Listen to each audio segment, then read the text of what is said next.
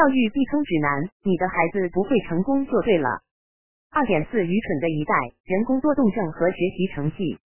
二零零九年，Emory 大学英语名誉教授、天主教徒和保守派教育家 Mark Bauerlein 出本了一本在当时的年轻人中引起轩然大波的书籍《最愚蠢的一代》。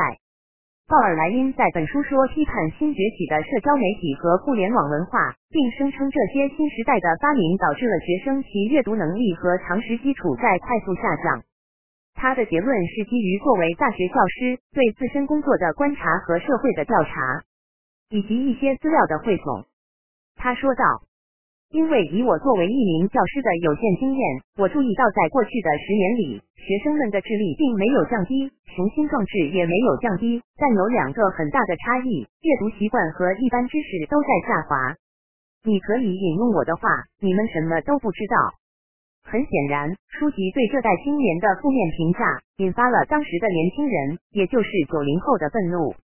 第一章中，我们说到，以感受为主的教育，恰恰就是这个时间段发展起来的。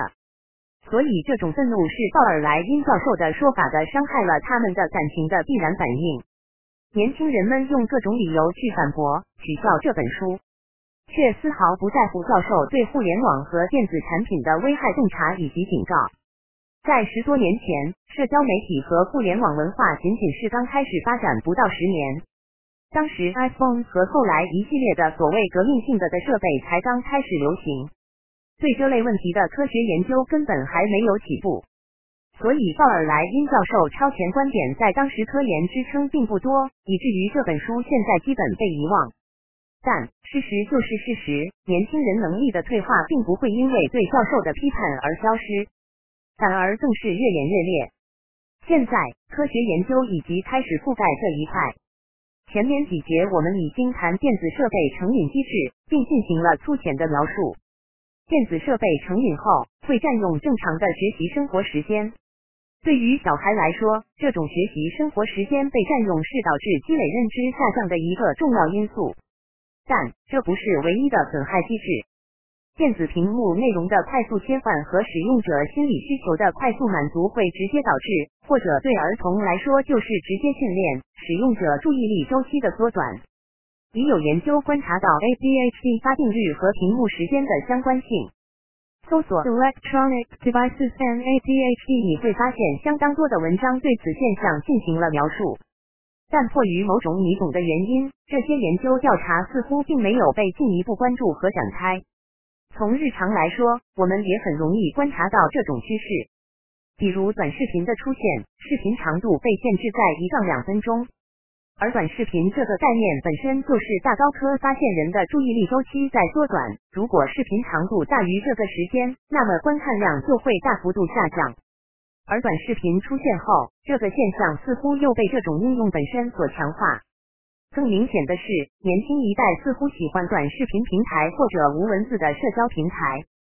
从文字上来说，互联网用户从一开始的博客长文阅读发展到推特短文阅读，再到后来 meme 文化，其实也是群体注意力周期下降的体现。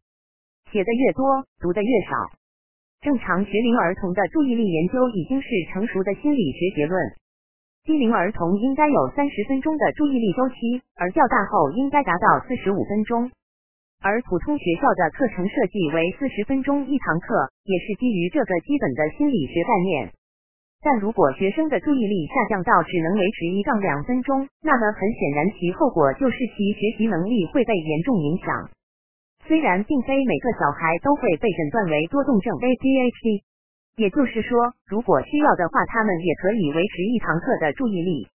但如果习惯了 TikTok 这类一杠两分钟可以满足快感的平台存在的话，四十分钟的一堂课就算不分心，那也会有心理上的煎熬和排斥。时间被成瘾占用，注意力经济把注意力打成碎片，垂手可得的多巴胺快感代替了辛苦付出换取成就的内啡肽。电子设备对未成年人有百害而无一利。但就是这么简单的道理，房间里的大象，政府却视而不见，反而大力推广。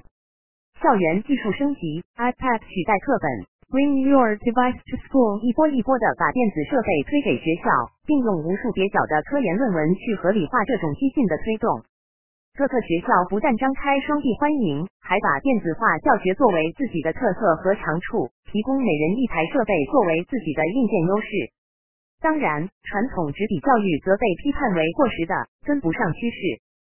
如果谁反对，谁就是阻碍技术进步的老土。整个过程就是精英资本通过政府找专家站台论证这个东西好，然后控制媒体宣传推广。再用你的税钱，以电子教学的名义采购设备提供给学校，然后学校因为得到资助得到好处，根本不关心设备对你的小孩的摧残。一套流程走下来，最后填进了精英和各个环节的口袋。在这个过程中，政府扮演的不但还是个销售代表的角色，而且降低教学质量也符合他们的目标，用的还是你的钱。一顿操作，政府、大高科和其中各个环节多赢，纳税人全输。在电子设备的调教下，要让一代人成长为合格的成年人，拥有与前辈一样的读写听说能力，同样深度和难度的逻辑思考能力和广博的知识储备变得越来越难。看看推特上那些采访 Z 时代小孩的视频，鲍尔莱因教授在零九年看到的变化是对的，而且现在没有任何改善，反而愈加恶劣。未完待续。西行小宝，GC 时刻新闻编辑播报。